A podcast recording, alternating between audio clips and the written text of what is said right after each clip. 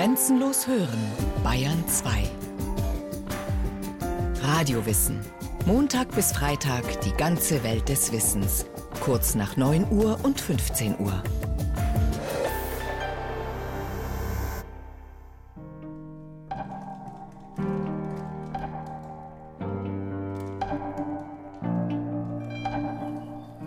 Ein lauer Sommerabend in Berlin.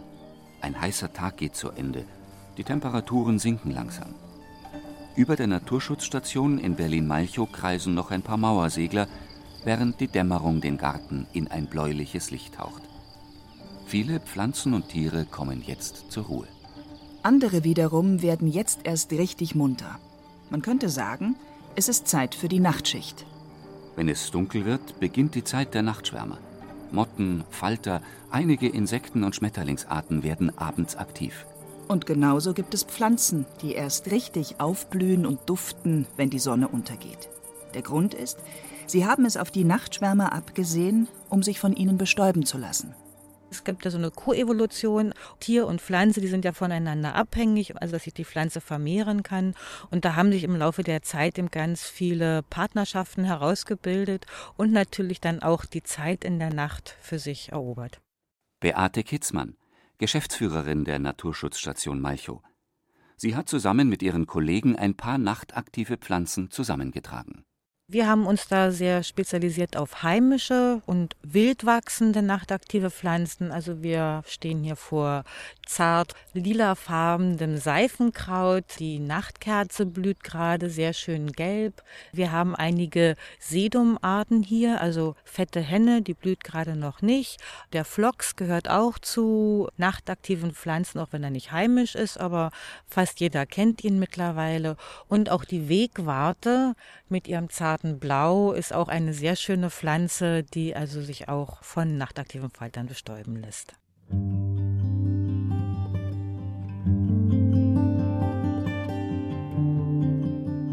Um die nächtlichen Schwärmer anzulocken, legen sich die Pflanzen richtig ins Zeug.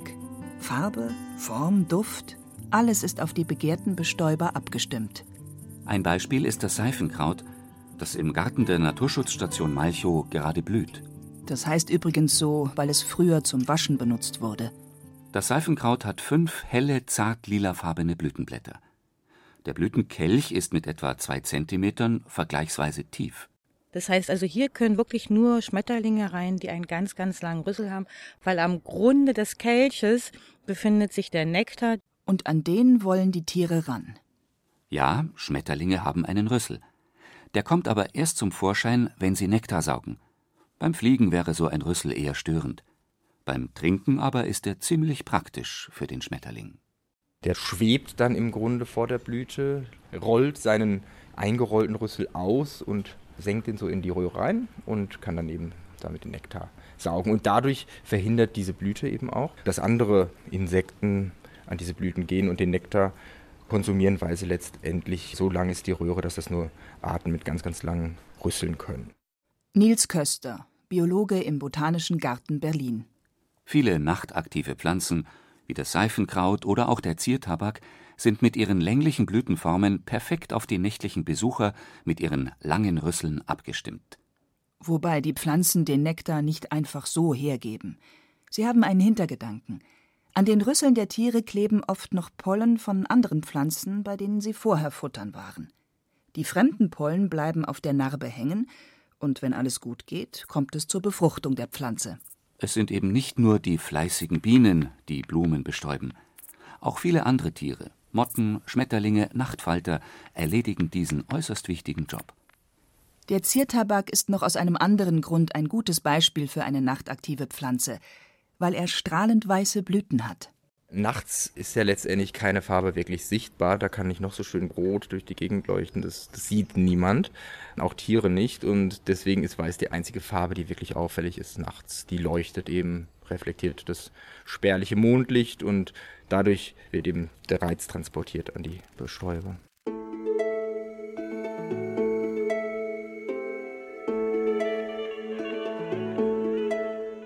Weiß, Gelb, Pastellfarben. Viele nachtaktive Pflanzen haben helle Blüten. Wobei es auch Ausnahmen gibt, wie eigentlich immer in der Natur. Die Wegwarte etwa blüht blau. Mit leuchtenden Blüten will auch das Geißblatt seinen Bestäubern den Weg weisen. Es wächst wie eine Liane um andere Pflanzen herum und blüht weit oben in den Kronen von Bäumen. Das Geißblatt kommt in unseren Breiten vor, aber auch im Mittelmeerraum und im Botanischen Garten in Berlin. Und wenn Sie mal genau hinschauen, sind einige der Blüten sind schön weiß und andere sind tatsächlich schon gelb. Und das ist letztendlich ein Service an die Bestäuber, Weiß bedeutet, bitte herkommen, hier gibt's noch Nektar. Gelb bedeutet, zu spät, alles leer gefuttert. Die gelben Blüten sind dann eben nicht mehr so auffällig und dann werden die Bestäuber letztendlich nur an die weißen, noch wirklich geöffneten Blüten gelockt. Ein toller Service. Das Geißblatt ist eben auch so eine der, denke ich, wohlduftendsten Arten bei uns in der heimischen Natur. Also kommt ja schon letztendlich bei Shakespeare im Sommernachtstraum vor. So lind umflicht mit süßen Blütenranken das Geißblatt. So umzingelt weiblich zart das Efeu seines Ulmbaums raue Finger. Wie ich dich liebe, wie ich dich vergöttere. Ob Motten und Nachtfalter beim Anblick eines Geißblattes genauso hingerissen sind wie die Feenkönigin Titania in der Komödie von William Shakespeare, ist nicht bekannt. Vermutlich ist es aber eher der süßliche Geruch, der sie ins Schwärmen bringt. Sehr, sehr viele nachtblühende Pflanzen duften stark und dadurch werden die Bestäuber durch Duft angelockt, über den sie sich dann orientieren können. Und das funktioniert manchmal über viele hundert Meter oder viele Kilometer sogar. Der Geruch spielt bei den meisten nachtaktiven Pflanzen eine große Rolle. Auch weil Form und Farbe der Blüten nachts weniger sichtbar sind als am Tag. Deshalb schicken die Pflanzen zusätzlich ihr blumiges Bouquet durch die Dunkelheit. Und deshalb sind die nachtaktiven Pflanzen auch bei vielen Gartenbesitzern beliebt, vor allem bei denen, die tagsüber bei der Arbeit sind und sich erst abends ihrem Garten widmen können. Gerne gepflanzt wird zum Beispiel das bereits erwähnte Seifenkraut, das einen leicht nelkigen Duft verströmt. Dann gibt es den Nachtflox, der hat eine leichte Marzipannote in seinem Duft und blüht weiß ab Juni etwa bis September, also auch während der Phase, in der eigentlich die Nächte draußen am schönsten sind. Dann kann man noch den Ziertabak nennen, auch ein guter Abenddufter. Die Wunderblume, dann verschiedene Lilien, zum Beispiel die Madonnenlilie und die Königslilie, die duften auch tagsüber, aber am Abend noch mal intensiver. Ute Bauer, Gartenbauingenieurin aus Nürnberg. Dass Pflanzen auch schon tagsüber blühen und in der Nacht vor allem dufttechnisch nochmal nachlegen, ist gar nicht so selten. Zitrusfrüchte etwa machen das. Wenn man da mal die Blütenblätter gegens Licht hält, sieht man eigentlich wunderschön, dass die solche grünlichen Punkte hat. Das sind Öldrüsen, wo unter anderem eben auch das ätherische Öl, das den Duft verleiht, produziert wird. Und bei den Zitrusfrüchten, die diesen, ja, so einen ganz fruchtig, aber auch leicht schweren Duft haben, die duften auch den ganzen Tag, also Tag und Nacht eigentlich durchgehend. Und bei denen handelt es sich wahrscheinlich wirklich so um Opportunisten, die greifen tagsüber Bienen und andere tagaktive Insekten ab, um sich bestäuben zu lassen. Nachts aber dann eben wird der Duft noch viel, viel stärker. Das hat letztendlich eben damit zu tun, dass eben auch nachts noch Bestäuber angelockt werden sollen. Und aus dem Grund war die Pflanze bei den Arabern auch schon ja, im frühen Mittelalter sehr beliebt, weil die vor allen Dingen duftende Pflanzen geschätzt haben und die haben sich gar nicht so sehr für die Früchte interessiert, sondern vor allen Dingen für den intensiven Duft. Und wenn es um intensiv duftende Pflanzen geht, darf natürlich auch der Jasmin nicht fehlen. Der hat ja einen ganz, ganz intensiven Duft, letztendlich für die Parfumindustrie auch sehr wichtig. Und beim Jasmin ist es ja auch ganz, ganz, ganz typisch, dass er wirklich nachts besonders intensiv duftet. Also um die Mittagszeit ist das relativ wenig. Deswegen wird er ja, da wo er für die Parfumherstellung angebaut wird, in den ganz frühen Morgenstunden gepflückt, wenn eben noch ganz viel Duftstoff vorhanden ist, bevor der dann wieder zurückgeht. Manche Menschen geraten regelrecht ins Schwärmen, wenn es um den Jasmin geht. Anderen ist der Geruch zu aufdringlich. Es ist wie so oft, die einen mögen's, die anderen mögen's nicht. Duft ist eine sehr subjektive Angelegenheit. Jeder Mensch empfindet es ein bisschen anders, weil Duft sehr direkt aufgenommen wird. Also wir nehmen das in einem Gehirnteil wahr, der ganz eng mit Emotionen verknüpft ist. Und so kann mancher einen Duft als sehr angenehm empfinden und ein anderer findet es als störend. Aber es gibt natürlich schon Blumen, wo sich das häuft, diese etwas negativen Emotionen. Also so empfinden viele diesen starken Duft der Engelstrompeten eigentlich als zu schwer oder auch Liliendüfte mag nicht jeder. Levkojen ist auch so eine Sache. Also Pflanzen, die einfach einen sehr betörenden, oft sehr süßlichen Duft haben, den empfindet nicht jeder als angenehm. Aber wie gesagt, es ist immer subjektiv wobei es schon auch Pflanzendüfte gibt, die ganz objektiv eklig riechen. Jedenfalls für uns Menschen. Ja, letztendlich sind nachtblühende Pflanzen immer in irgendeiner Form auf nachtaktive Bestäuber ausgerichtet. Und das führt dazu, dass ja, sie bestimmte Reize aussenden müssen, die diese spezifischen Bestäuber immer auch anlocken. Wenn die begehrten Bestäuber Käfer sind, die ihre Eier gerne an Kot oder Aas ablegen, bedeutet das für die Pflanze eben Kot- oder Aasduft aussenden. Und die stinken dann auch richtig extrem. Und das gibt es auch bei Tagblühenden, aber eben auch in der Nacht.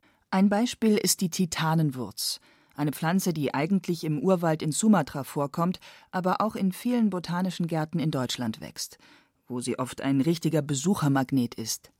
Die Titanenwurz ist aber nicht nur etwas Besonderes, weil sie so schön stinken kann, sondern auch, weil sie eine Rekordhalterin ist.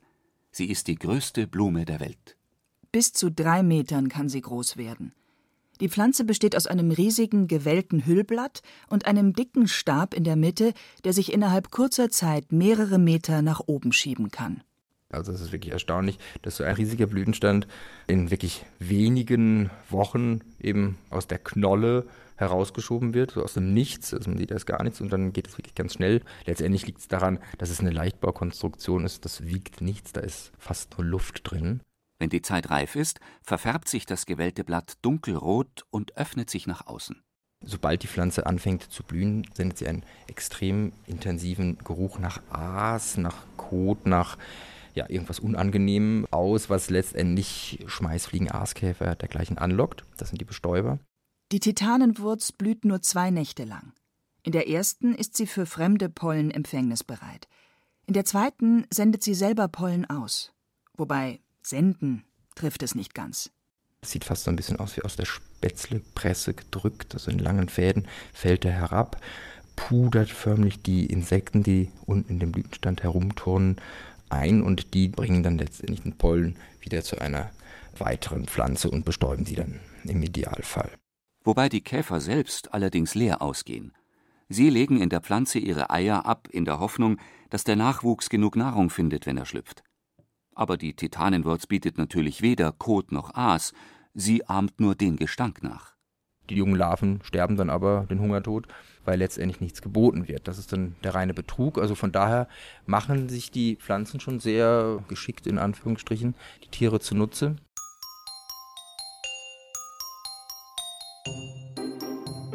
List und Täuschung.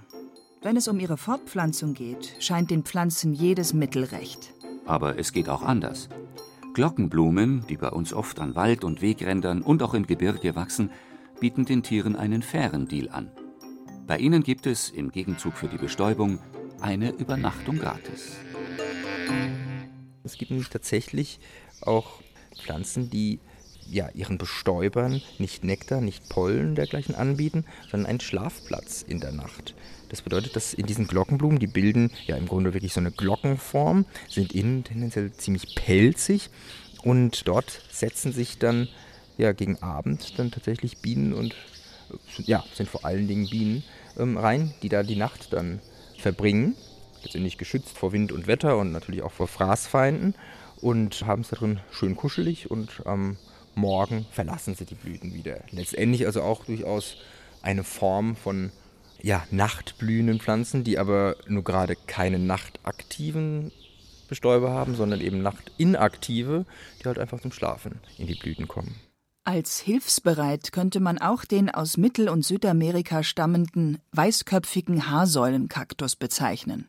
und das ist eigentlich ein sehr treffender Name, wenn Sie mal da hochschauen, so in drei, vier Meter Höhe, ist dieser Säulenkaktus im Grunde ja fast komplett bedeckt mit zottigen, relativ langen weißen Haaren. Der weiche Haarflaum wächst vor allem da, wo der Kaktus Blüten hat. Die sind dunkelrot und bilden eine Art Trichter. Durch diese Blütenform können Fledermäuse die Blüten besser finden. Fledermäuse sind in unseren Breiten Insektenfresser. In tropischen Gegenden sammeln sie aber auch Pflanzennektar.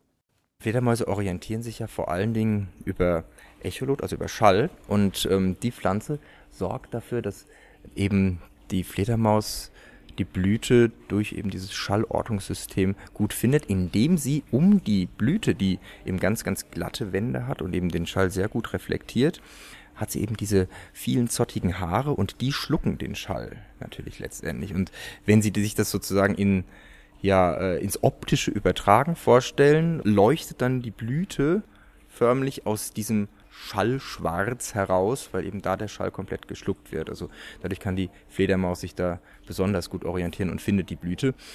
Das ist höchstwahrscheinlich der Hauptgrund, weswegen diese Kakteen solche Haare ausbilden. Die etwas tollpatschigeren Exemplare unter den Fledermäusen profitieren sogar in doppelter Hinsicht von dem weichen Haarflaum des Kaktus. Mag auch ein gewisser Schutz für die Fledermäuse sein oder mal mindestens ein guter Nebeneffekt, denn Fledermäuse, wenn sie dann halt doch mal so ein bisschen daneben flattern und dann direkt mit ihrer sehr, sehr dünnen Flughaut Dornen landen würden, dann wäre die zerrissen, die Fledermaus äh, wäre flugunfähig, würde sterben und dann hätte der Kaktus ja seinen Bestäuber umgebracht. Das wäre eben nicht das, was er will. Deswegen ist es wahrscheinlich so eine Kombination aus Schutz für den Bestäuber und gleichzeitig eben Orientierung. Fast schon fürsorglich die Pflanze aber es ist natürlich zu ihrem eigenen Vorteil.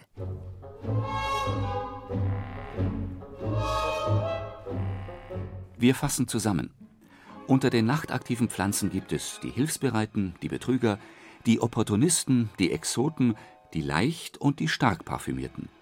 Fehlt eigentlich nur noch ein richtiger Star. Vorhang auf für die Königin der Nacht. Also der Inbegriff der nachtblühenden Pflanzen. Wenn die sich öffnen, sind es letztendlich ja, wie große sternförmige Trichter, ja, durchaus so über Handteller groß, weit geöffnet und äh, innen leuchtend weiß. Die äußeren Blütenblätter sind ein bisschen dunkler, das kann manchmal so goldfarben sein, manchmal auch so ein bisschen rötlich.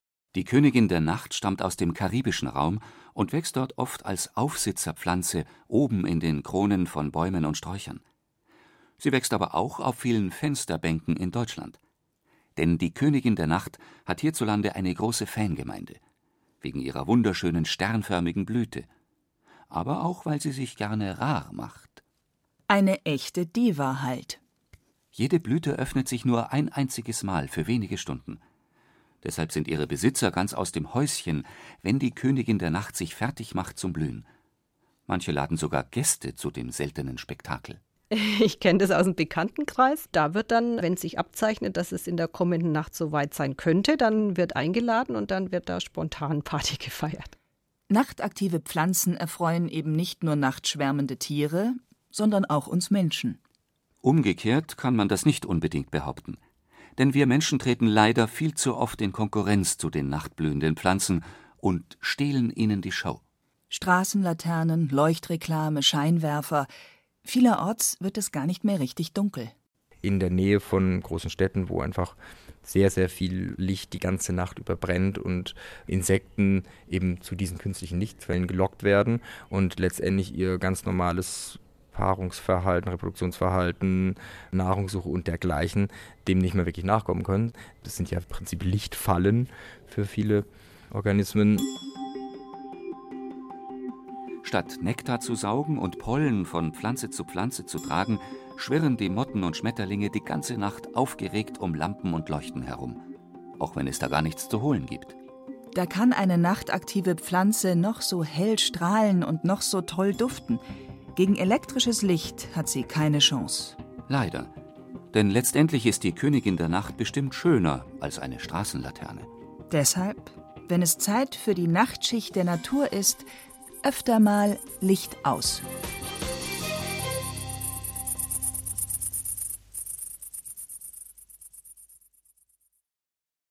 Sie hörten Nachtaktive Pflanzen.